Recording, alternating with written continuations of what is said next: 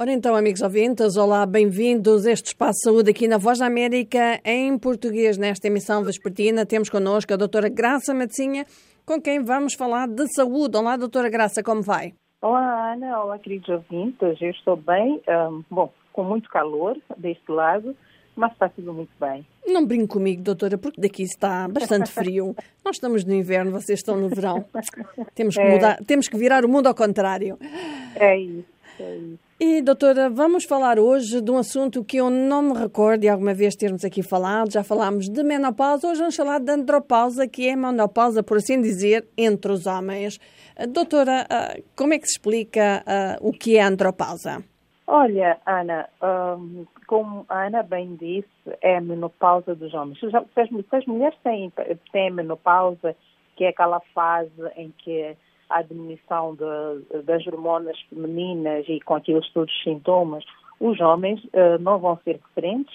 Eles também passam por uma fase uh, que é caracterizada pela redução da testosterona, que é a principal hormona masculina na corrente sanguínea, não é? E é exatamente esta fase que nós chamamos de andropausa. E diferente do que ocorre nas mulheres, que obrigatoriamente vão passar pela fase da falência dos ovários e consequente interrupção dos hormônios de progesterona e estrogênio, nem todos os homens desenvolvem a andropausa. Hum. É, bom, e, e, e, e diz-se que não existe uma, uma pausa como tal da produção dos hormônios, mas é mais uma diminuição da produção uhum. da testosterona.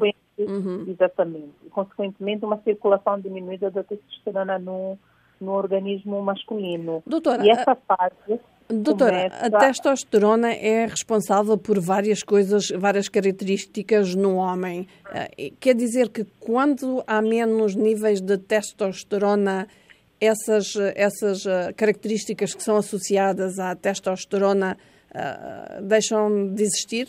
Uh, exatamente. Uh, como a Ana disse, a testosterona é, é, o principal hormônio masculino e que é responsável pelas, uh, por diferentes, diferentes funções, como o crescimento da próstata, dos, dos pelos, do cabelo, a massa muscular, óssea, engrossamento da voz, entre outras. E, naturalmente, há uma diminuição da, da, desta, desta hormona masculina que é, que é bastante importante. Isto vai afetar nestas funções que, uhum. que eu já me referi anteriormente. Uh, estava como, como estava a falar, antes, desculpe, doutora, estava a falar de, de que, um, contrariamente à menopausa nas mulheres, a andropausa não tem, por assim dizer, um período em que, uh, portanto, há os pré-sintomas, os sintomas e depois desaparece, mas nos homens é mais uma questão de diminuição. Alguma idade associada a isso, como por exemplo nas mulheres sim, existe? Sim, Sim, sim, sim. Existe uma idade e, uh, bom, alguma literatura fala a partir dos 40 anos, mas outra diz que entre os 45 e os 50 anos é que são de muita relevância quando nós falamos da testosterona. E ainda há um grupo de homens que, uh, que, nem, que nem sequer vão sofrer deste, deste, deste problema e outros vão sofrer tardiamente, a partir dos 60 anos. Portanto, é muito, é muito relativo. Mas a verdade é que a partir dos 40 anos os homens têm que começar a esperar essa diminuição uhum. de, de, da, da, testosterona, não é? E, e isto vai, vai refletir-se naturalmente em alterações do humor, o homem vai estar mais cansado, ele vai ter uma sensação de perda de energia, pode referir muitas vezes a perda do desejo sexual e também alguns homens podem chegar à disfunção erétil e, e começam também a ter uma perda da massa óssea e da massa muscular. Ou seja, doutora, são mesmo assim são sinais ou sintomas muito parecidos com o que acontece, por exemplo, na menopausa. Portanto, com o que acontece Exatamente. nas mulheres. Uhum. Exatamente. E, e, e pode-se dizer que são os, os sintomas iniciais do, do envelhecimento. Uhum. Mas, embora os homens não gostem muito de ouvir, de ouvir isso, isso, mas a partir do momento em que de, de, diminui a quantidade de, testosterona, ele já não terá as mesmas funções que ele tinha quando tinha 18, 20, 25 anos, não é, Ana? Ou seja, passamos todos por isso, não é, doutora? Exatamente, exatamente. A maior diferença é que os sintomas da mulher tendem a ser mais acentuados ou a mulher tem, tem maior percepção disto do que os homens, provavelmente por causa da própria natureza do, do dia a dia dos homens, eles não conseguem uh, ter a mesma sensibilidade que, que as mulheres têm. Doutora, um homem começa a sentir, por exemplo, o homem também tem calor, né? Também tem aqueles calores, né, que as mulheres também têm quando começam, quando entram na andropausa. este, uh, como é que como é que o médico sabe que de facto uh, um homem entrou na andropausa, não sendo a idade, uma questão de idade, uh, como é que eles medem a testosterona, por exemplo, uma vez que é o hormônio, o hormônio, a hormona principal do homem? É isso que define? Olha, a primeira coisa, naturalmente, como em qualquer outra doença, Ana, é, é uma boa, boa história uh, clínica, não é? Em que, em que o, o paciente vai, uh, vai explicar o que é que sente, quando é que isto começou, isto vai guiar o médico para poder uh, ter uma suspeita diagnóstica e a partir daí vai fazer a medição da dosagem de, da, da, da, testosterona no, no circulante no, no, no, sangue, não é? Uhum. Então, uh, há diferentes exames que podem ser feitos, mas claramente têm que ser feitos mediante acompanhamento médico e estes exames é que vão medir os níveis de testosterona e que vão indicar esta, essa diminuição. E pode ser de forma progressiva, que é para verificar que se efetivamente é uma diminuição que está a acontecer um, que tem a ver com a andropausa, porque a diminuição vai ser progressiva, ou é uma queda brusca por alguma outra razão, pode haver uma, uma condição médica que afete a produção da testosterona. Então é preciso diferenciar estes tipos de situações. E a partir daí, uh, há uma série de cuidados que podem, podem ser recomendados ao homem, uh, e um deles, tal como nas mulheres, tem, tem a ver com, com a questão da, da reposição hormonal, não é? Exatamente. Se o homem tiver, se o homem tiver sintomas que são muito, que que o incomodam bastante, pode ser recomendado fazer a reposição hormonal e com acompanhamento médico isto pode ajudar não só a minimizar os sintomas, mas também a melhorar a qualidade de vida deste homem. Claro uh, que sempre que há uma, que sempre que se faz a, a reposição hormonal, doutora, tem que ter em atenção os efeitos secundários ou colaterais uh, que essa reposição hormonal pode trazer. Mas gostava de lhe perguntar. E acima uma... de tudo, Ana, e acima uhum. de tudo, Ana, sem descurar de outros uh, outros tratamentos uh, não médicos que podem ajudar a aliviar estes sintomas, como a questão do descanso. O homem tem que garantir que ele uh, tem menos stress no seu dia a dia e descansa mais, que ele faz exercício físico, que ele tem uma dieta saudável. A questão da alimentação é muito importante, uhum. porque uma boa alimentação pode evitar o descontrole hormonal e, e, e prevenir a piora uh, destes sintomas e, e, de, de andropausa.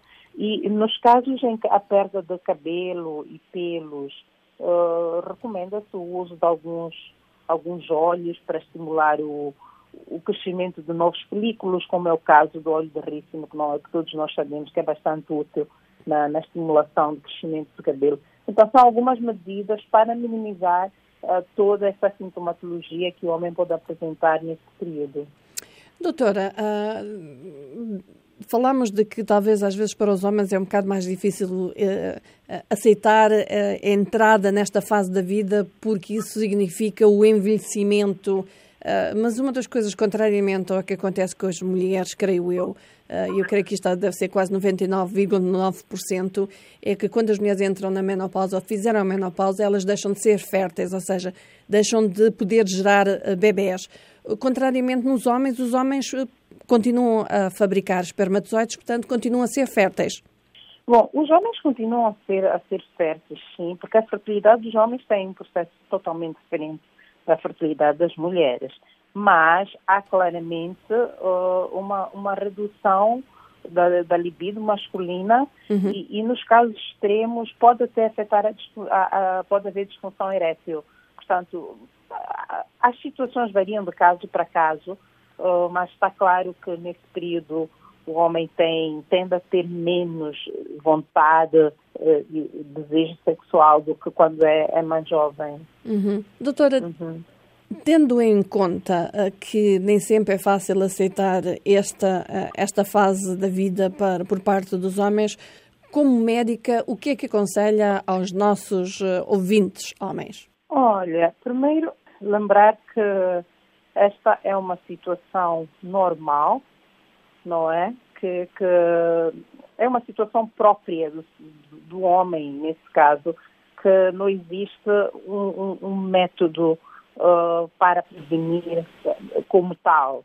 Mas uh, ter hábitos de vida saudáveis ajuda bastante uh, para que a pessoa não se sinta ou não seja muito afetada e não se sinta muito mal por estar, né, por estar nessa situação. Falo de ter uma alimentação regrada, exercício físico, porque isto ajuda a manter aquela energia que a pessoa normalmente tem. Isto é, é bastante importante. E depois, a outra coisa é que uh, o homem tem que manter uma rotina médica atualizada, não é? Isto quer dizer que ele, de tempos em tempos, tem que procurar saber do seu estado de saúde, porque isto vai ajudar a monitorar até que ponto é que, é que está, está a ter essa redução deste hormônio e evitar que, que possa um, criar danos maiores, porque há uhum. alguns homens que inclusive entram em depressão, não é? Então, uma forma de evitar é, é, é, é garantir que efetivamente tem um controle e sabe da sua situação e que, e havendo uma queda acentuada da testosterona, uh, o médico pode indicar imediatamente a reprodução, a, a reposição hormonal ou, ou, comprimidos ou qualquer uhum. outra coisa para que não cause um, como é que eu diria, não cause, não o deixe muito debilitado, isto é muito importante. Uhum. E depois, há a questão, há a questão sempre do, do abastecimento que os homens vão, vão relatar, que tem a ver com, com a ejaculação precoce e a disfunção erétil. É, é importante o homem saber que isto pode acontecer e ele tem que ter uma conversa franca com a sua parceira a respeito disso, eh, para lembrar a ela que isto não é, não é, não é algo, não é uma opção, é uma, é uma situação biológica, não é? E, e que a parceira tem que estar ali também para, para apoiá-lo. Sobretudo se forem parceiras que também já passaram ou estão a passar pela mesma fase da vida. Exatamente. E pronto, e pronto, amigos ouvintes, nós vamos despedir-nos de todo o nosso auditório e também da doutora Graça, a quem desejamos uma boa semana de saúde, eh, votos que estendemos a todo o nosso auditório. Voltamos de hoje oito dias. Até lá, um abraço para todos e estamos juntas, doutora. Estamos juntas, Ana. Voltamos a falar na próxima semana. Uh, até lá, lembrem-se de cuidar da saúde, que é, que é o bem mais precioso que nós temos.